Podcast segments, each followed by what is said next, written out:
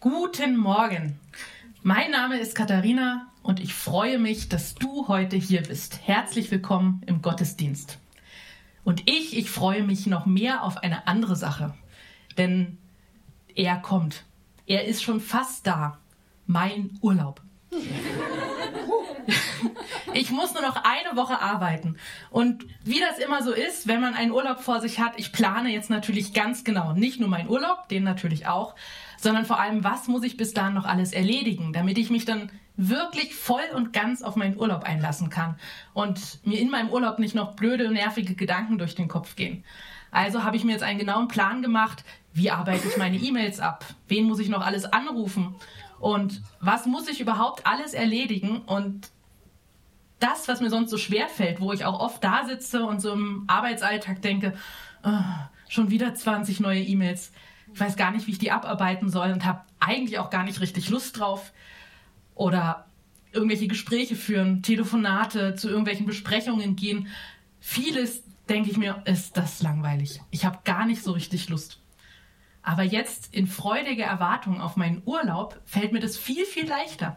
Denn mit jeder E-Mail, die ich abarbeite und mit jeder Besprechung, in die ich gehe, wo ich mich jedes Mal verabschieden kann mit nächste Woche bin ich aber nicht da, fühlt sich das viel, viel leichter an. Und ich mache das total beschwingt und richtig gerne und es macht mir auch nichts aus, mal länger zu bleiben.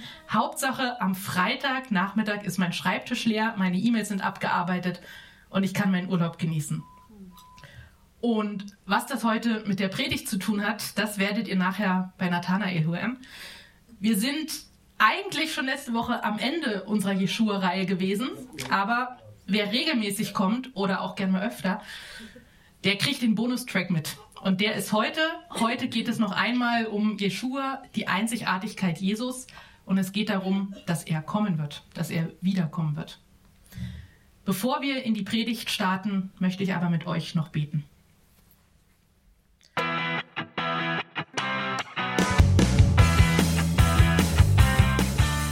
Hallo und herzlich willkommen zum JKB Podcast. Wir wünschen dir in den nächsten Minuten eine ermutigende Begegnung mit Gott.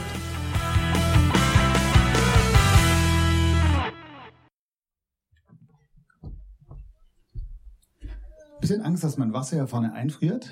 Ist nämlich echt kalt. Einen wunderschönen guten Morgen. Ähm, ich freue mich nach drei Wochen mal wieder hier zu sein. Drei Wochen, ja, auch für mich dürfte applaudieren. Drei Wochen Reisedienst, das heißt drei Wochen im Land unterwegs, um Leuten zu berichten, die unsere Arbeit unterstützen, mal live da zu sein, zu sagen, was läuft hier, was machen wir.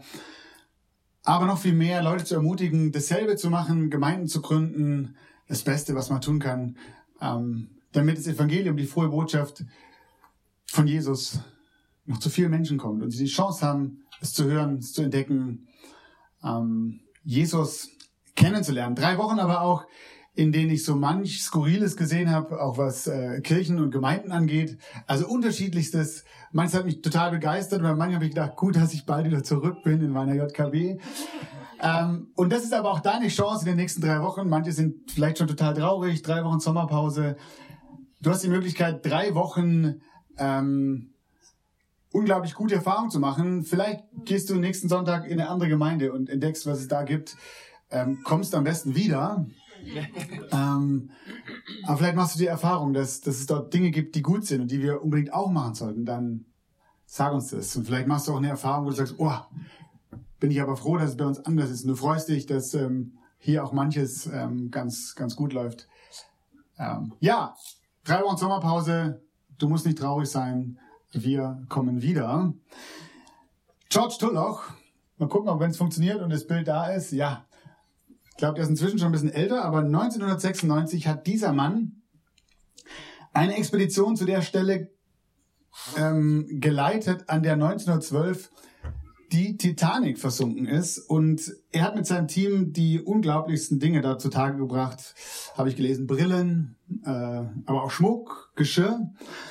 Und bei seiner Tiefseeforschung rund um dieses Wrack hat er etwas Besonderes entdeckt und zwar ein großes Stück des Rumpfes der Titanic war abgebrochen und er hat sich gedacht, was wäre es schön, wenn ich dieses Stück mit nach Hause nehmen kann.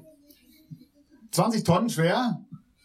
Ähm, sein Team war motiviert. Sie haben dieses äh, Stück Eisen ähm, aus tiefster Tiefe emporgeholt und an der Oberfläche war der Sturm so stark, ähm, als sie oben waren, dass die Seile wohl rissen, an dem dieses, dieser Rumpf hing. Die Seile rissen und der Atlantik hat sein Schmuckstück zurückgefordert und dem Team von ähm, George Tullock blieb nichts anderes übrig, als erstmal ähm, von dannen zu ziehen und warten, bis der Sturm weg ist. Aber bevor er das gemacht hat, ist er wohl tatsächlich nochmals mit seinem U-Boot abgetaucht und hat mit dem Roboterarm seines U-Bootes ein Metallstreifen an diesem Rumpf angebracht. Kein Spaß. Ähm, und auf das Metallstück hat er folgende Worte geschrieben. Ich werde zurückkommen, George Dulloch. Und ich habe mir gedacht, ist ja lustig und irgendwie auch skurril, was der Mann da gemacht hat, weil ich glaube, er braucht sich gar nicht so große Sorgen machen, dass ihm jemand das Ding äh, von der Nase wegschnappt. Also 4000 Meter tief, da muss man erstmal runterkommen, das ist das eine. Und das andere, was ich mich gefragt habe, wer will eigentlich 20 Tonnen Schrott äh, sich ins Wohnzimmer stellen oder, oder was auch immer damit machen. Ähm, warum ist jemand so begeistert davon? Und als ich in den letzten Tagen diese für mich etwas äh, skurrile Geschichte gelesen habe, da war es, als, als würde Gott sagen, Nathanael, die Predigtreihe Jeshua, die Einzigartigkeit Jesus, die ist noch nicht fertig. Eigentlich hatte ich für heute was anderes geplant. Und es war so, als als ist diese Reihe noch nicht fertig. Wir haben über Jesus gesprochen die letzten Wochen, über Jesus, seine Einzigartigkeit, dass er der Sohn Gottes ist. Wir haben darüber geredet, wie er als Lehrer war. Wir haben darüber gesprochen, ähm, dass er der ist, der Heil macht und Menschen gesund macht. Und wir haben darüber gesprochen, dass er auch ganz Mensch war. Letzte Woche hat Dirk darüber gepredigt. Ihr könnt übrigens diese Predigten auf unserem Podcast nachhören. Ähm, auch jetzt auf Spotify, richtig? Ja. Ähm, Klammer zu. Aber ich glaube, ein, eine Sache, die fehlt noch. Und wenn wir die nicht erzählen, dann, dann haben wir nur, dann haben wir vielleicht das Wichtigste vergessen. Jesus war nicht nur und hat Auswirkungen auf mein Leben heute, sondern eine Sache, die, die vielleicht so entscheidend ist, dass sie alles verändert, wenn du sie kennst. Und das ist Versprechen von Jesus, dass er sagt, ich werde eines Tages wiederkommen. Ich werde wiederkommen. Und die Situation bei Gott war irgendwie ähnlich wie bei George Tullock, habe ich mir gedacht. Darum kam ich drauf. Warum macht Gott sich so große Mühe, um uns zurückzubekommen? Ich will jetzt nicht sagen, dass wir 20 Tonnen Schrott sind, aber doch irgendwie, was müssen wir, was müssen wir diesem Gott wert sein? er muss irgendwie seine Gründe gehabt haben, dass er vor 20, über 2000 Jahren seinen Sohn auf die Suche nach seinen Menschen geschickt hat. Seine Expedition hieß Neues Leben hinein in das Dunkel dieser unserer Welt. Und die Mission von Jesus war folgende. Er erzählt uns Menschen, wie wertvoll wir Gott sind und dass wir sein Eigentum sind, dass er uns über alles liebt und, und dann stirbt er an unserer Stelle und und macht damit einen Weg frei. Einen Weg, der, der wieder zu Gott führt. Für alle, die diesen Weg für sich annehmen, diese Rettungsaktion einverstanden sind. Menschen, die ihm glauben. Bei den Menschen heißt es, bringt er seinen Namen an und er schreibt ihnen etwas ins Herz. Nämlich den Satz, den Tullock auf seinen Metallstreifen geschrieben hat. Ich komme wieder, dein Jesus ich komme wieder zurück. Und Jesus hatte das seinen, seinen Nachfolgern, seinen Jüngern, wie wir das im Neuen Testament lesen, immer und immer und immer wieder gesagt, hey, macht euch keine Sorgen, ich gehe jetzt, aber ich werde wiederkommen. Und scheinbar haben sie das nicht gecheckt, weil wenn man am Ende der Apostelgeschichte, am Anfang der Apostelgeschichte liest, wo es, wo es der Übergang ist, da wo Jesus seine Jünger verabschiedet und dann die neue Gemeinde beginnt, Da steht folgender, da stehen folgende Zeilen. Ich lese euch das mal vor aus Apostelgeschichte Kapitel 1. Nachdem Jesus das gesagt hatte, wurde er vor ihren Augen emporgehoben. Dann hüllte ihn eine Wolke ein und sie sahen ihn nicht mehr. Während sie noch wie gebannt zum Himmel hinaufblickten, dorthin, wo Jesus verschwunden war, standen mit einem Mal zwei Männer in leuchtenden weißen Gewändern bei ihnen. Ihr Männer von Galiläa, sagten sie, warum steht ihr hier und starrt zum Himmel hinauf? Dieser Jesus, der aus eurer Mitte in den Himmel genommen worden ist, wird wiederkommen, und zwar auf dieselbe Weise, wie ihr ihn habt gehen sehen.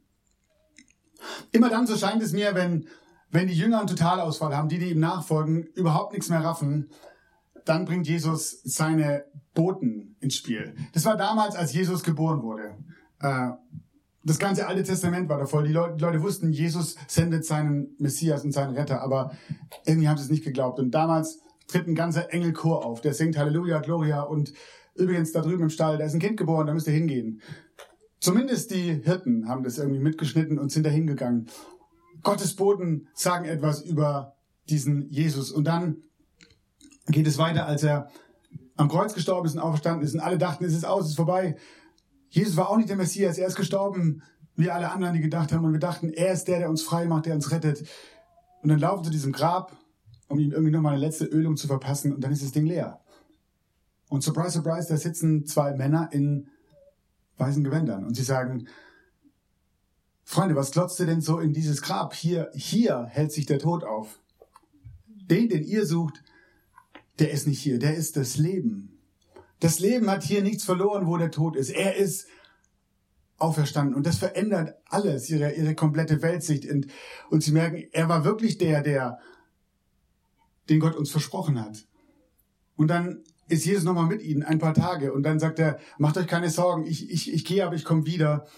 Und dann geht er und sie glotzen den Himmel denken, Mist, jetzt ist er weg. Und da stehen sie wieder die zwei, Jungen, die zwei Jungs in Engelsgewändern strahlen und sagen, was guckt den Himmel? Was macht denn euch wieder Sorgen?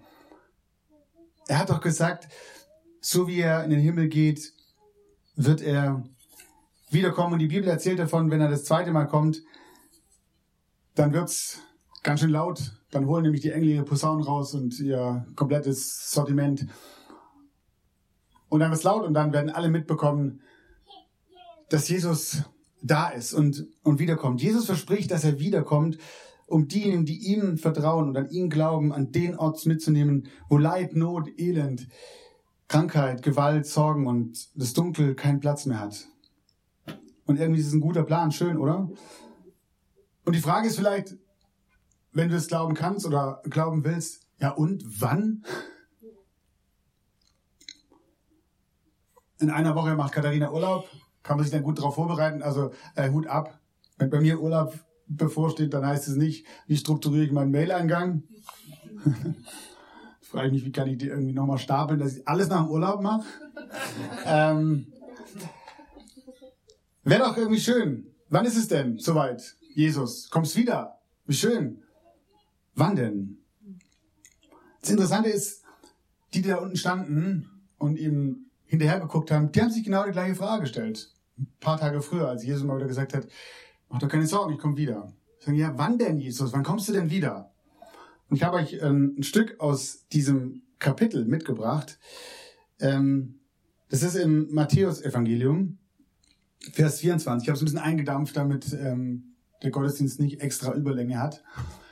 Da steht folgendes. Später, als Jesus auf dem Ölberg saß und mit seinen Jüngern allein war, wandte er sich an, an wandte er sich an, nein, wandten sie sich an ihn und baten, sag uns doch, wann wird das geschehen und welches Zeichen wird deine Wiederkunft und das Ende der Welt ankündigen? Und dann sagt Jesus folgendes, gebt acht, dass euch niemand irreführt, erwidert Jesus. Denn viele werden unter meinem Namen auftreten, sie werden behaupten, sie seien der Messias und werden viel, viele irreführen. Ihr werdet von Kriegen hören, ihr werdet hören, dass Kriegsgefahr droht. Lasst euch dadurch nicht erschrecken. Es muss so kommen. Aber das Ende ist noch nicht, ist es noch nicht. Ein Volk wird sich gegen das andere erheben und ein Reich gegen das andere. Hungersnöte und Erdbeben werden bald diese Gegend heimsuchen und bald jene. Doch das alles ist erst der Anfang. Es ist wie der Beginn von Geburtswehen. Man wird euch verraten, verfolgen und töten. Um meines Namens willen werdet ihr von allen Völkern gehasst werden. Viele werden vom Glauben abfallen. Sie werden einander verraten, sie werden einander hassen. Falsche Propheten werden in großer Zahl auftreten und viele irreführen. Und weil die Gesetzlosigkeit überhand nehmen wird, wird bei ihnen, wird bei den meisten die Liebe erkalten. Wer aber bis ans Ende standhaft bleibt, wird gerettet. Die Botschaft vom Reich Gottes wird in der ganzen Welt verkündet werden, damit alle Völker sie hören. Dann erst kommt das Ende. Denn wenn der Menschensohn wiederkommt, wird es sein, wie wenn der Blitz im Osten aufzuckt und bis zum Westen hinleuchtet. Unmittelbar nach jener Zeit der Not wird sich die Sonne verfinstern und der Mond wird nicht mehr scheinen. Die Sterne werden vom Himmel fallen und die Kräfte des Himmels werden aus dem Gleichgewicht geraten. Und dann wird das Zeichen des Menschensohnes am Himmel erscheinen. Und alle Völker der Erde werden jammern und klagen. Sie werden den Menschensohn mit großer Macht und Herrlichkeit auf den Wolken des Himmels kommen sehen. Er wird seine Engel mit mächtigem Posaunenschall aussenden und sie werden seine, seine Auserwählten aus allen Himmelsrichtungen zusammenbringen, von einem Ende des Himmels bis zum anderen. Himmel und Erde werden vergehen, aber meine Worte werden nicht vergehen. Doch, wann jener Tag und jene Stunde sein werden, weiß niemand. Auch nicht die Engel im Himmel, nicht einmal der Sohn. Ihr sagt ihnen nicht mal, ich weiß es, nur der Vater, Gott selbst, weiß es. Auf der einen Seite lässt Jesus seine Jünger nicht im Ungewissen. Ihr könnt erkennen, wann es dem Ende zugeht, wann es auf das Ende zugeht. Es wird Kriege geben, es wird Naturkatastrophen geben, es wird Gesetzlosigkeit, wird Überhand nehmen, die Verrohung der Gesellschaft, offener Hass gegenüber Jesusgläubigen Menschen, und ich dachte, krass, ja, das, das kann man beobachten. Und das kann man nicht erst seit heute beobachten und nicht erst seit gestern, sondern lang. Und viele haben dann angefangen, wow, jetzt ist es soweit. Und spätestens beim Zweiten Weltkrieg, als alle Völker gegeneinander aufstanden, haben wir gesagt, jetzt ist es soweit. Jetzt kommt Jesus bald wieder. Und er kam nicht. Und Leute haben immer angefangen, Berechnungen anzustellen. Und wisst ihr, ich glaube, auf der einen Seite sagt Jesus, ja, ähm, es ist greifbar. Ihr werdet es merken. Es wird was passieren und die Dinge werden nicht einfacher sondern es wird herausfordernder werden. Ich finde es krass, zum Beispiel in Berlin zu sehen, wie der offene Antisemitismus rasant an Fahrt gewinnt. Letzte Woche erst wieder wurde einer der führenden Juden auf offener Straße bespuckt und angepöbelt und, und verprügelt. Und ich finde es irgendwie erschreckend. Und man dann denkt, so, so etwas wird es in unserem Land auch nicht mehr geben mit, mit der Geschichte. Und andere haben nichts Besseres zu tun, als ähm, anderen Ländern, weil sie eine Drohne abgeschossen haben, zu sagen, ich mache euch, ich mache euch fertig. Ich fange jetzt was ganz Großes an. Ist mir doch egal. Der Unschuldige dran, dran aufgeht. Das ist, das ist doch mein Recht. Wahrscheinlich ist es mein Ego. Verfolgung von Christen, auch von Andersgläubigen, das will ich gar nicht leugnen nimmt zu. Es wurden noch nie in der Geschichte der Menschheit so viele Christen verfolgt, wie das heute ist. Wir sind hier auf der Insel der Seligen in Europa. Weiß nicht, ob du das wusstest. Auf der anderen Seite sagt Jesus, doch wann jener Tag und jene Stunde sein werden, weiß niemand. Jesus sagt hier, wann ich genau komme, das ist nicht so entscheidend. Ihr sollt an den äußeren Umständen immer wieder merken, wir haben hier keine bleibende Heimat, sondern das Beste kommt erst noch, aber wann genau das sein wird, das braucht ihr nicht zu wissen. Warum denn eigentlich? Es wäre eigentlich cool, wenn irgendwo in der Bibel stehen würde, und zum Ende sage ich euch, wann es sein wird. Und ich stelle mir vor, das ist dann so wie neulich, als wir Freunde vom Flughafen abgeholt haben. Du gehst dann dahin und du wartest da voller Spannung. Du weißt, das ist der Tag. Du stehst auf, guckst auf die Uhr, fährst dahin und kenne das, jemand kommt zurück nach längerer Zeit und du wartest an diesem Gate, Milchglas und, und du hoffst, dass das Ding aufgeht und dann siehst du denjenigen und du freust dich wie Bolle, drückst ihn und, und, und irgendwie alles ist gut. Warum eigentlich nicht? Jesus wünscht sich mehr. Nicht, dass wir auf einen bestimmten Tag hin leben, hinfiebern, sondern dass wir jeden Tag so leben, als wäre es unser letzter hier und unser erster bei ihm. Herr, als würden wir so leben, dass er sagt, was wäre, wenn ich heute komme? Was wäre, wenn ich morgen komme? Was würde das mit mir machen? Eine spannende Frage, die ich mir wieder ganz neu gestellt habe. Wenn ich also weiß, dass Jesus wiederkommt und ich weiß, dass die Zeichen der Zeit es immer wieder bestätigen, dass er eines Tages seine Rückreise antreten wird und dass sie näher kommt, dann bleibt eine letzte entscheidende Frage. Was, was macht das mit meinem Leben heute? Und was erwartet Jesus eigentlich von mir? Folgendes hat er mal gesagt zu seinen Jüngern. Im Johannes hat es in seinem Evangelium aufgeschrieben. Im Johannes Kapitel 14, da steht folgendes. Lasst euch durch nichts in eurem Glauben erschüttern. Lasst euch durch nichts, egal was da kommt, bei allen Dingen, die ich euch genannt habe, und vielleicht kommt es ganz anders, als ihr euch das dann im Kopf ausgemalt habt. Vielleicht auch persönliches Leid, das über dich kommt. Lasst euch durch nichts in eurem Glauben erschüttern. Sagt Jesus zu seinen Jüngern, vertraut auf Gott und vertraut auf mich. Im Haus meines Vaters gibt es viele Wohnungen. Wenn es nicht so wäre, hätte ich dann etwa zu euch gesagt, dass ich dorthin gehe, um einen Platz für euch vorzubereiten. Und wenn ich einen Platz für euch vorbereitet habe, werde ich wiederkommen und euch zu mir holen, damit auch ihr dort seid, wo ich bin. Es ist eine ganz einfache Geschichte. Jesus ist eine Zeit lang weggegangen, aber er wird zurückkommen. Und bis dahin wünscht er sich, dass wir unser Leben zu seiner Ehre leben. Und der Gedanke daran, dass er wiederkommt, soll uns weder egal sein, noch Angst machen, noch uns enttäuscht zurücklassen. Und schon gar nicht will er, dass der Weg, sein Weggehen bei uns ein Er hat uns im Stich gelassen hervorruft. Ich habe zwei Fragen, wenn du willst, für deine Sommerpause oder die JKB-Sommerpause mitgebracht. Die schicke ich dir mit auf den Weg. Und wenn du magst, dann stell sie dir, denk darüber nach. Die erste ist, wofür lebe ich? Wofür lebe ich eigentlich? Wofür lebe ich eigentlich? Gott hat dir dein Leben, dein Geld, deine Zeit, die Menschen in deinem Leben, diese Welt, alles, was du hast und was du bist, hat er dir gegeben, hat er dir geschenkt.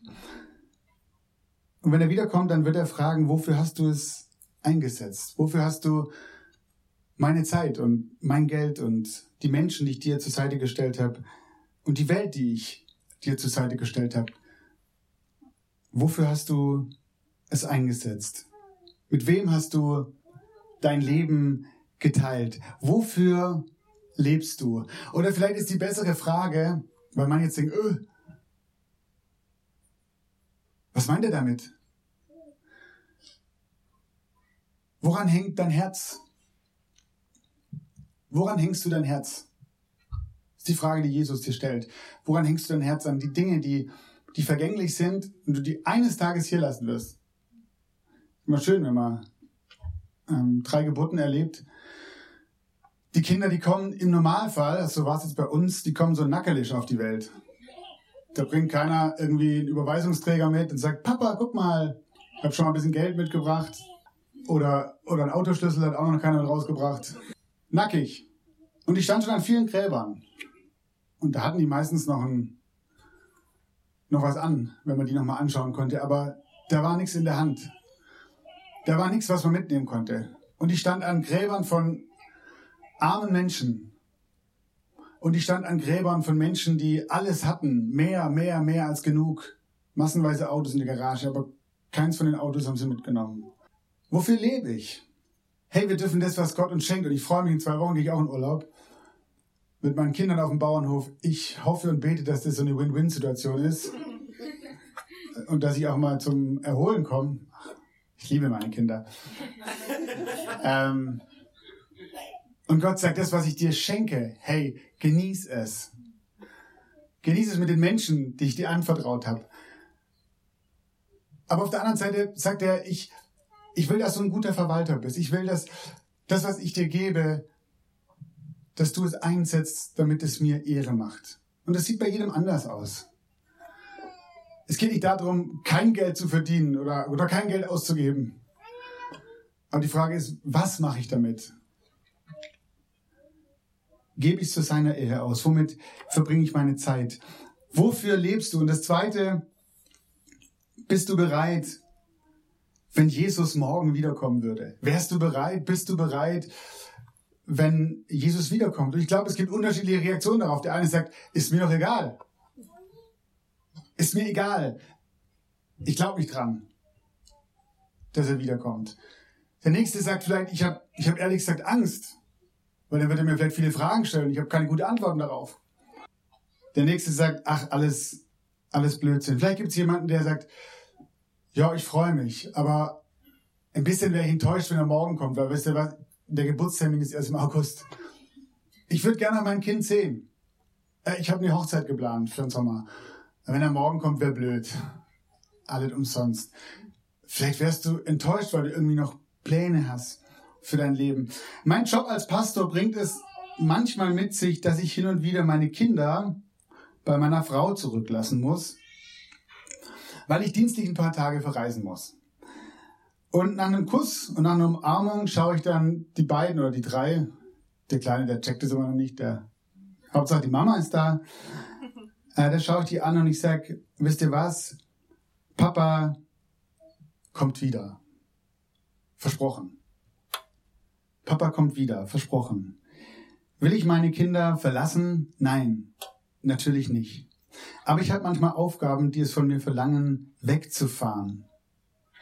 Und das Interessante ist, meine Kinder haben sich damit auch irgendwie abgefunden, dass es Zeiten der Trennung gibt, dass Zeiten der Trennung erforderlich sind, dass ich meine Arbeit tun kann, auch wenn sie nicht so richtig checken, was ich da eigentlich mache.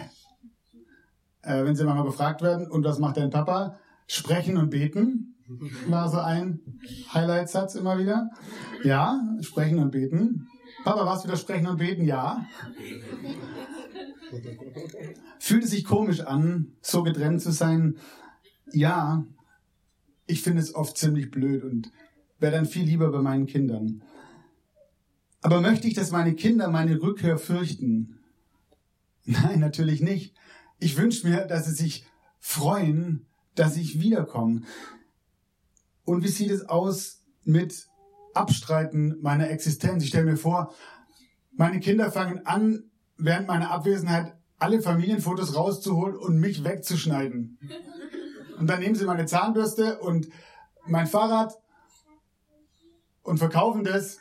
Und sie hören auf, und sie hören auf, darüber zu reden, dass ich wiederkomme. Und sie hören auf, darüber zu reden, dass es mich überhaupt gibt. Freunde, das wäre ganz schön schlimm. Nee, das ist nicht ganz schön, das wäre furchtbar, wenn das so wäre. Und wie sieht es aus mit Enttäuschung? Oh, ich hoffe, Papa kommt nicht vor Freitagabend, weil bei Mama dürfen wir unter der Woche Filme schauen. Klammer auf, stimmt nicht, Klammer zu. Bin ich also ein Miesmacher, dass meine Rückkehr allen Spaß verderben würde? Ich hoffe doch nicht.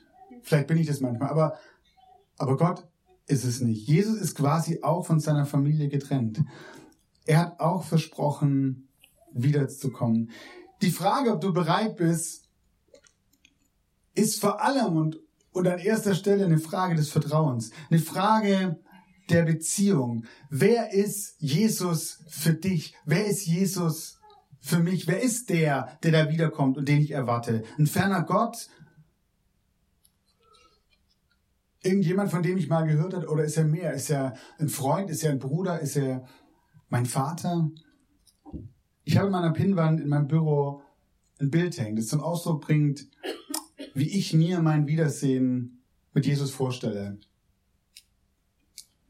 Aber dieses Bild ist mehr als eine Zukunftsvision. Dieses Bild, dieses Bild hilft mir zu glauben und mich durch nichts erschüttern zu lassen. Ich vertraue auf Jesus und ich weiß, ich weiß, ich weiß, weil er es versprochen hat, eines Tages wird dieses Bild Realität. Nämlich dann, wenn Jeshua, wenn Jesus, mein Jesus, wiederkommt. Wir wollen heute vor der, vor der Let's Gottesdienst, vor der Sommerpause dir nochmal die Möglichkeit geben, mit dir zu beten, für dich zu beten, ähm, und es wird so sein, dass währenddem wir hier gemeinsam Lieder singen und, und, und, und über Gott nachdenken mit Liedern, Gott anbeten, Gott sagen, ähm, was wir empfinden, wird es die Möglichkeit geben, auf der Seite wird Jana stehen und hier auf der Seite wird Anke und ich stehen. Und wenn du möchtest und sagst, hey, ich, ich habe was auf dem Herzen. Ich wünsche mir mal, dass jemand da mit mir, für mich betet oder mit mir betet. Vielleicht in Bezug auf dieses Thema, vielleicht was ganz anderes. Vielleicht geht es dir nicht gut. Jesus sagt, wir dürfen kommen und wir dürfen bei ihm unsere Schuld, unsere Last, alles abladen. Und wir können das machen. Die Einladung steht, du kannst zu einem von uns kommen. Du kannst auch an deinem Platz beten. Du kannst auch singen. Du kannst auch schweigen. Ähm, und ich möchte dir zwei Fürbitte anliegen, also zwei Punkte nennen, für die wir in der Gebetszeit, in du in der Gebetszeit beten darfst und beten kannst. Und das eine ist unsere, unsere kleine Lea. Viele von euch kennen Claire und Ralf, die zu uns in die Gemeinde gehen. Und Lea wurde vor anderthalb Jahren geboren und ähm, hatte Leukämie ähm, als Neugeborene. Und wir haben gebetet wie die Weltmeister und wir waren für die drei da und, und das Wunder ist geschehen und sie wurde gesund. Vor wenigen Wochen ähm, wurde wieder ein Bluttest gemacht und die Leukämie ist zurück. Und so krass zurück, dass es schlimmer ist als, als am Anfang. Und wir haben darauf keine Antwort und wir verstehen nicht, warum das so ist und warum, warum Gott nicht eingreift. Aber wir dürfen uns an ihn wenden. Und das ist gut. Wir beten für, für Jessys Schwester, die, die schwer krank ist. Ähm, Rachel, richtig.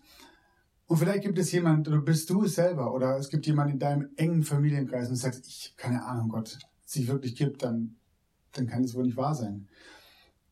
Dass wir uns heute Morgen dafür Zeit nehmen, für diese Menschen zu beten, für die Betroffenen und die, die, die mitkämpfen und da manchmal drunter fast zerbrechen an dieser Last, ähm, die es zu tragen gilt. Und das andere ist, ähm, auf der einen Seite sagt Jesus, die Kriege werden zunehmen und das Kriegsgeschrei und alles, was da kommt. Aber auf der anderen Seite sagt er, so viel an euch liegt, haltet mit allen Menschen Frieden. Wir haben einen Gott des Friedens.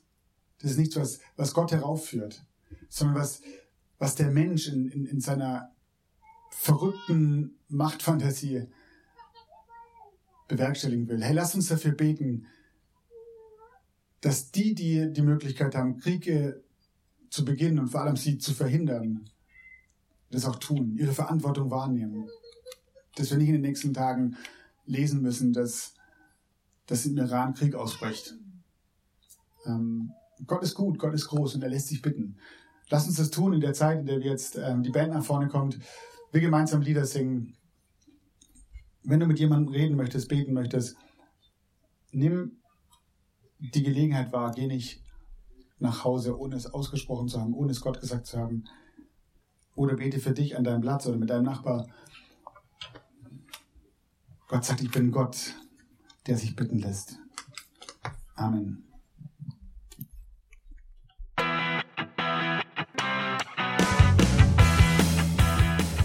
Wir hoffen, dass dir dieser Podcast weitergeholfen hat und du eine spannende Begegnung mit Gott hattest. Falls du mehr über die JKB Treptow oder den Glauben erfahren möchtest, kannst du uns gerne unter jkb-treptow.de besuchen oder eine Mail an info at jkb-treptow.de schreiben. Tschüss und bis zum nächsten Mal.